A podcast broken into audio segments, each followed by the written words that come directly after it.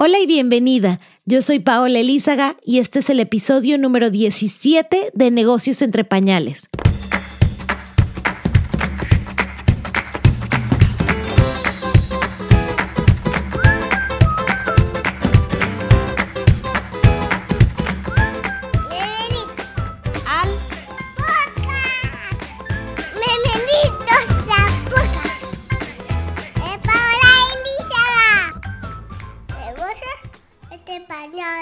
Bienvenida a un episodio más de Negocios entre Pañales. El día de hoy vamos a hablar sobre cinco formas de ahorrar. Y me encantaría darte 20 o 30 o 40, porque de verdad creo que ahorrar es algo bien importante cuando somos emprendedoras. No solo por el hecho de que es súper impredecible el trabajo de emprendimiento. Hay meses que son muy buenos, hay meses que no son tan buenos y hay meses que son horribles sino porque eso te va a dar mucha estabilidad, tranquilidad, paz mental y te va a ayudar a enfocarte en lo que realmente es importante para tu negocio. Si tú no estás bien eh, financieramente, probablemente lo que va a pasar es que uno, vas a empezar a aburrirte muy rápido de tu negocio, o más allá de aburrirte, vas a empezar a sentir muy rápido que no funciona, que tal vez no estás yendo hacia donde debes de ir eh, y te puedes llegar a cansar y buscar algún trabajo o algún otro tipo de negocio eh, y no darle el tiempo suficiente para que tenga éxito, porque como todo en la vida toma tiempo. Entonces, bueno, eso es lo primero. Si, si tú estás ansiosa, no vas a darle tiempo a esa curva de aprendizaje y, y va a ser contraproducente. Y lo segundo es que vas a ser mucho menos estratégica, porque te vas a estar enfocando en las cosas que te van a traer dinero en ese momento, en tal vez algo que realmente no es el tipo de trabajos que quieres hacer, el tipo de proyectos que, que quieres tener, pero como eso es lo que te va a estar dando dinero, vas a empezarlo a hacer y cuando te des cuenta, tu sueño real de emprendimiento va a haber quedado muy lejos de lo que realmente estás haciendo. Entonces la solución para que eso no ocurra es empezar con buenos ahorros, mensualmente acostumbrarte a ahorrar, no gastar todo lo que ganas o todo lo que ganan como familia. Muchas emprendedoras pueden hacerlo, podemos hacerlo gracias a que nuestra pareja tiene un trabajo estable, en donde sabemos que si ese mes no nos va muy bien, bueno, de igual forma se va a pagar la renta, se va a pagar aspectos importantes de la casa, ¿no? Entonces, sí te recomiendo que aprendas a no gastar el 100% del presupuesto que tienen como familia al mes y en caso de que tengas deudas, lo principal tiene que ser eliminar esas deudas eh, antes que ninguna otra cosa. Ese justamente fue uno de los mejores consejos que me dieron a mí antes de emprender eh, y por eso quería compartir este tema del ahorro con ustedes. Yo con aquel emprendedor que hablé me dijo, ahorra lo suficiente para estar un año sin la necesidad de tener que monetizar tu negocio para que puedas aprender, para que puedas invertir tiempo en sentar las bases correctas en tu negocio, en realmente entender todo este nuevo estilo de vida y que no tengas esa presión constante. Generalmente se logra monetizar mucho más pronto que eso. Eh, realmente yo logré monetizar a los tres meses de haber decidido que quería lanzar mi emprendimiento, pero eh, todo es producto de cosas que ya se habían desarrollado mucho antes. O sea, no puedes pensar, esperar de empezar desde cero y monetizar a las dos semanas. Así que bueno, ya pasando a las cinco maneras de ahorrar que quiero darte el día de hoy, que te pueden servir en tu día a día para tener más flujo de caja para tu emprendimiento, para tomar cursos, para comprar algún, alguna máquina, algún programa, algo que necesites que te va a hacer desarrollar mejor aquel producto o servicio, eh, quiero darte estas ideas. Lo primero es corta todas las suscripciones que realmente no estés usando. Suscripciones tal vez puede ser de televisión por cable, de celular, em, algunos programas de, por ejemplo, yo estaba en Keila Cines y después seguía, ya estaba yo embarazada y seguía recibiendo los cobros del programa de Keila que ya no estaba haciendo. Entonces me metí y bueno, pagué dos meses que se me fueron por no haberlo cancelado a tiempo. ¿No? Entonces, revisa cuáles son esas suscripciones que tienes todos los meses en tu tarjeta, en tu PayPal, que tal vez ya no estás usando y que mejor puedes cortar eso y, cuando ves todo el acumulado puede ser eh, pues bastante dinero.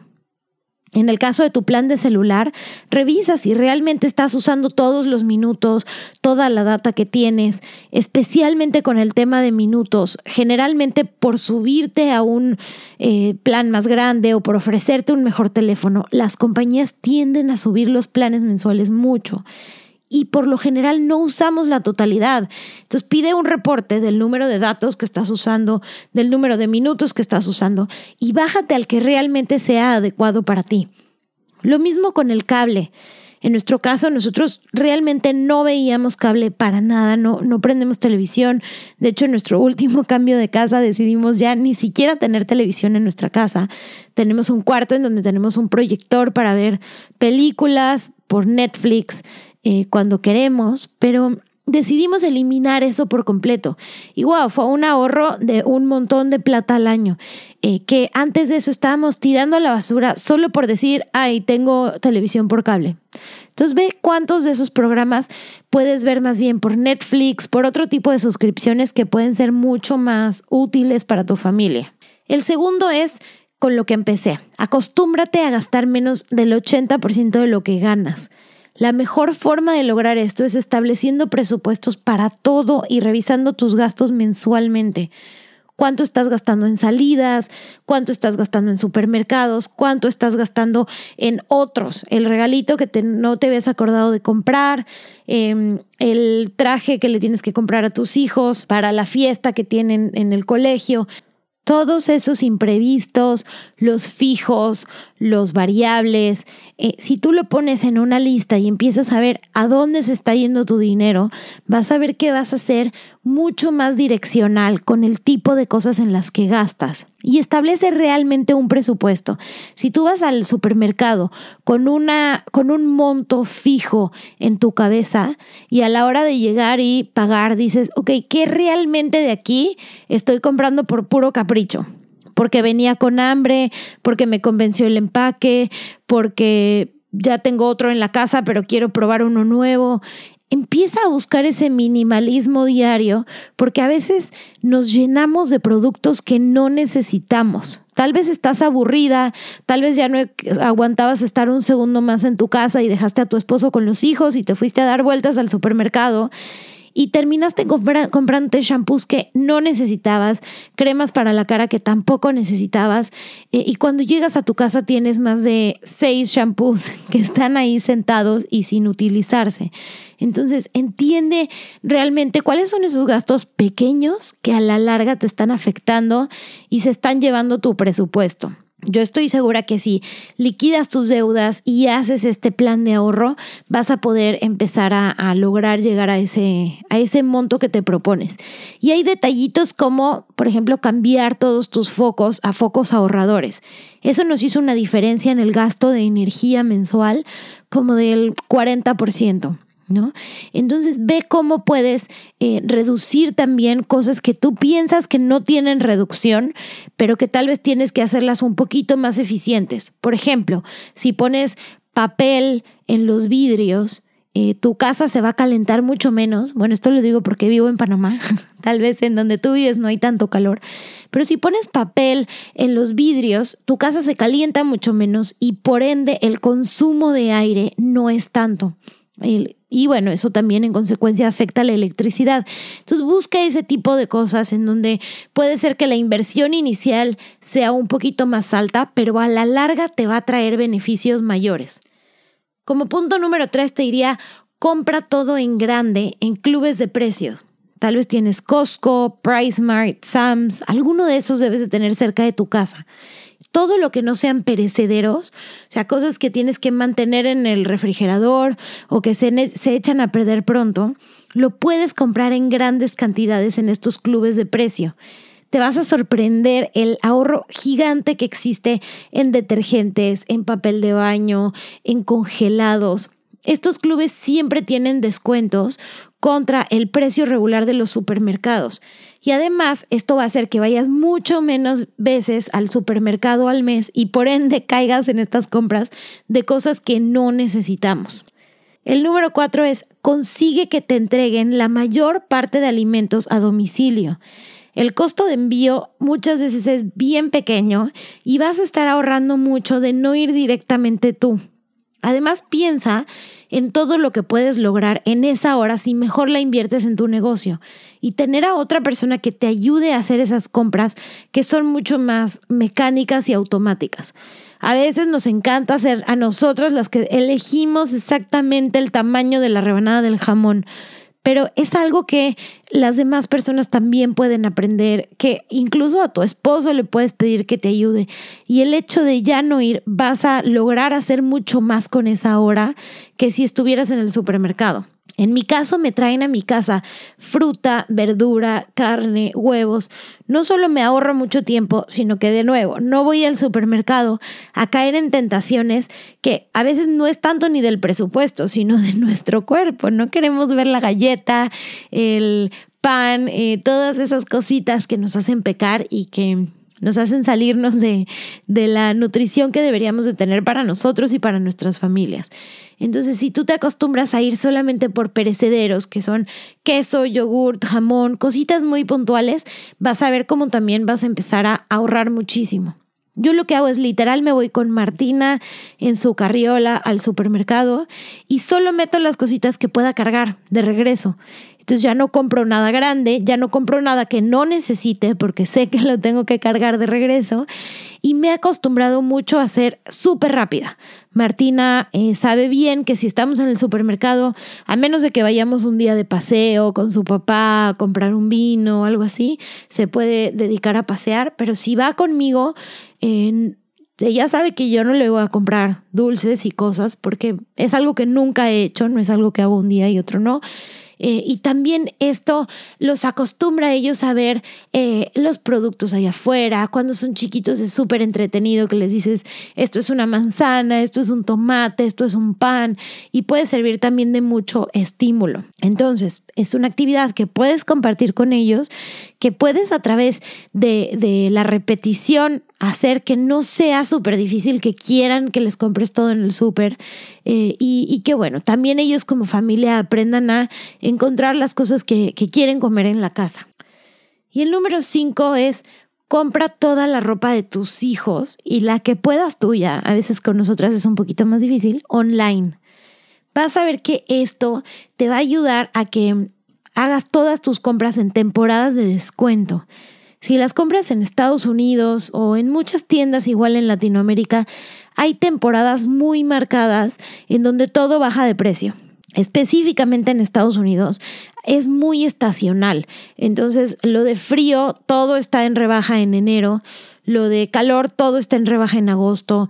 Eh, y fechas de, feriados, de, puede ser de Semana Santa, del Día del Trabajo, de Navidad, obviamente Black Friday todo está regalado, ¿no? Y especialmente la ropa de niños que, bueno, dejan en dos segundos, es en donde uno se puede ahorrar muchísimo. Entonces, planea con anticipación qué necesitas. Por ejemplo, en mi caso, ahora que van a ser Nicolás, no hemos comprado absolutamente nada. Vivimos en Panamá, en el calor, y yo sé que todo lo voy a comprar en las páginas en las que me gustan en agosto porque en ese momento los lugares que sí tienen estaciones, algunas marcas que me gustan de Estados Unidos, otras que me gustan de Europa, todo lo van a estar regalando. Y en ese momento es cuando voy a ir y voy a elegir todo lo que me gusta a un descuento gigante y recibir eh, la ropa que yo puedo usar el resto del año. Igual así anticipo eh, abrigos, chamarras para Martina, para cuando vamos al frío y no estamos gastando en el precio real cuando una de las cosas que más utilidades tienen para las empresas eh, es eh, todo este tema de, la ropa, ¿no? Le ganan muchísimo porque todo eso para ellos es muy barato hacerlo. Entonces, bueno, esa es otra forma en la que también te puedes ahorrar ahí bastante. Para nosotras a veces es más difícil, estamos acostumbradas a probarnos el vestido, los zapatos. Eh, yo sé que también el, el tema de confiar, el comprar por internet, a veces no es tan fácil. Ve haciéndolo de a poquitos Este, yo soy una super online shopper. Eh, entre menos pueda eh, salir de mi casa para ese tipo de cosas, mejor. O sea, me encanta salir, pero a tomarme un café con amigas, a pasear, a ir a un parque, a ese tipo de cosas y no a estar haciendo mandados. Entonces, eh, he visto que mi ahorro en eso ha sido gigante. También es importante si te suscribes a los newsletters de esas empresas de ropa también, por ejemplo, de álbumes familiares. Hay ciertas temporadas al año en donde todo te sale al 60% de descuento. Entonces, si tú ya tienes tu álbum hecho, una página que yo uso es Blurb. En, si en el momento en el que llegue el descuento, te lo aplican y te sale eh, mucho más barato. Em, otra forma comprando online es busca si ya existen cupones generalmente las marcas tienen cupones para los nuevos, cupones de afiliados, cupones este, por alguna fecha en específico. Entonces revisa las redes sociales de esas marcas para ver si no han compartido algún cupón que te pueda eh, beneficiar. ¿Ok? Y bueno, esos son cinco tips de cómo puedes ahorrar. Este tip me lo dio alguna de ustedes por Instagram. Me dijo que sería un buen tema para el podcast y quise hacerlo como un episodio cortito porque creo que siempre podemos buscar más y mejores formas de ahorrar. Eh, tenía un director que decía que los costos son como las uñas. Si no los cortas constantemente, siempre seguirán creciendo. Así que bueno, tú ve cómo puedes hacer todo más eficiente. La idea con esto es que puedas aprovechar el presupuesto que tienes en lo que realmente es importante, que no te estés martirizando, trabajando todo el día para pagar cosas que realmente no estás disfrutando y que tu tiempo lo inviertas en lo que realmente te hace feliz, que tu tiempo trabajando, tu tiempo eh, en actividades de la casa, lo logres maximizar para que esto no te quite las horas del día en, en cosas que cuando seas grande ni siquiera te vas a acordar que fueron. ¿Ok? Te mando un abrazo gigante y espero que este podcast te haya sido útil y nos vemos en otro episodio de Negocios entre Pañales. Yo soy Paola Elízaga y nos vemos pronto.